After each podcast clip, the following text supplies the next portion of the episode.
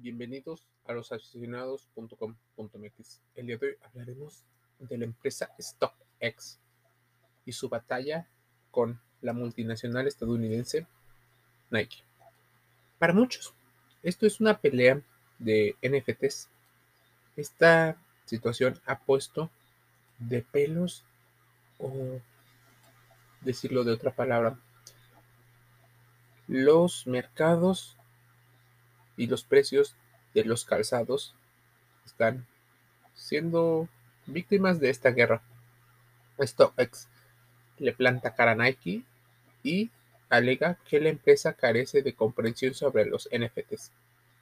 Ya en febrero del 2022, el gigante estadounidense de la moda deportiva demandó a la plataforma de e-commerce de sneakers para comercializar o por comercializar sus no fungibles tokens o NFTs. StockX contraatacó la plataforma de comercio electrónico especializada en venta de zapatillas o de calzado deportivo de segunda mano, se ha negado a dejar de comercializar NFTs de Nike, tal y como le reclama el gigante de Oregon, la empresa Nike.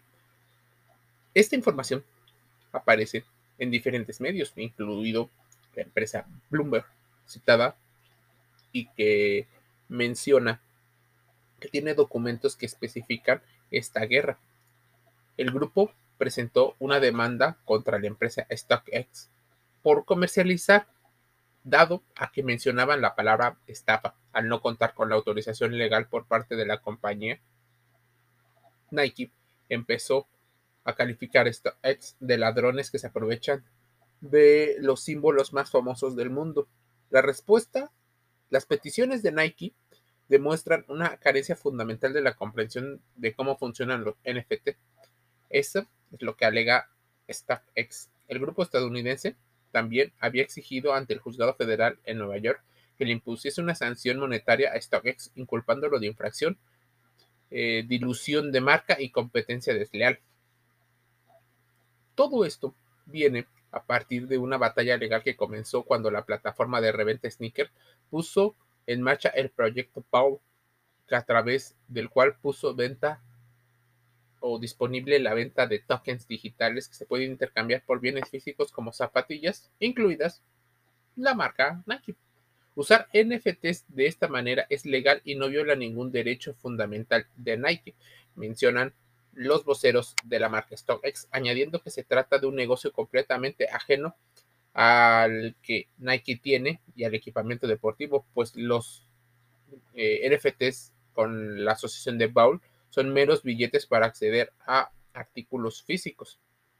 En los últimos meses, Nike ha hecho clara su apuesta por capitalizar el boom del metaverso y los bienes digitales, por lo cual la guerra de NFTs no solo es por el tema de las zapatillas, también tiene que ver con esta situación, explotar el metaverso, explotar su potencia, el prestigio de marca. Y no solo StockX sufrió, Amazon no puede vender productos Nike. La razón, querer aumentar los márgenes de ganancia de la empresa. Una de las claras situaciones que menciona el gigante de Oregón es poder controlar de principio a fin la, la venta de sus productos deportivos. Está haciendo tiendas mucho más pequeñas en ciudades más pequeñas donde la población puede acceder a la experiencia de marca, lo cual crea un diferencial y eventualmente genera valor agregado a los clientes y también utilizar este mundo de la tecnología para conectar o hiperconectar a las comunidades a modo de también conocer más de su modelo de negocio. Según se dio a conocer hace tiempo, Nike presentó una demanda contra StockX. pero, ¿qué ocurre? Nike no aprueba ni autoriza los NFTs con la asociación Baul porque se utiliza para intercambiar productos de su marca. ¿Qué podría ocurrir si la marca decide, por ejemplo, válido en todo menos Nike. Bueno, ahí podría no meterse en una demanda, pues de hecho, aunque la marca StockX vende otros productos, por ejemplo, Adidas, Puma, eh, Under Armour y otras marcas, con la única que tiene problemas es con Nike. Esto suena muy conveniente para algunas personas.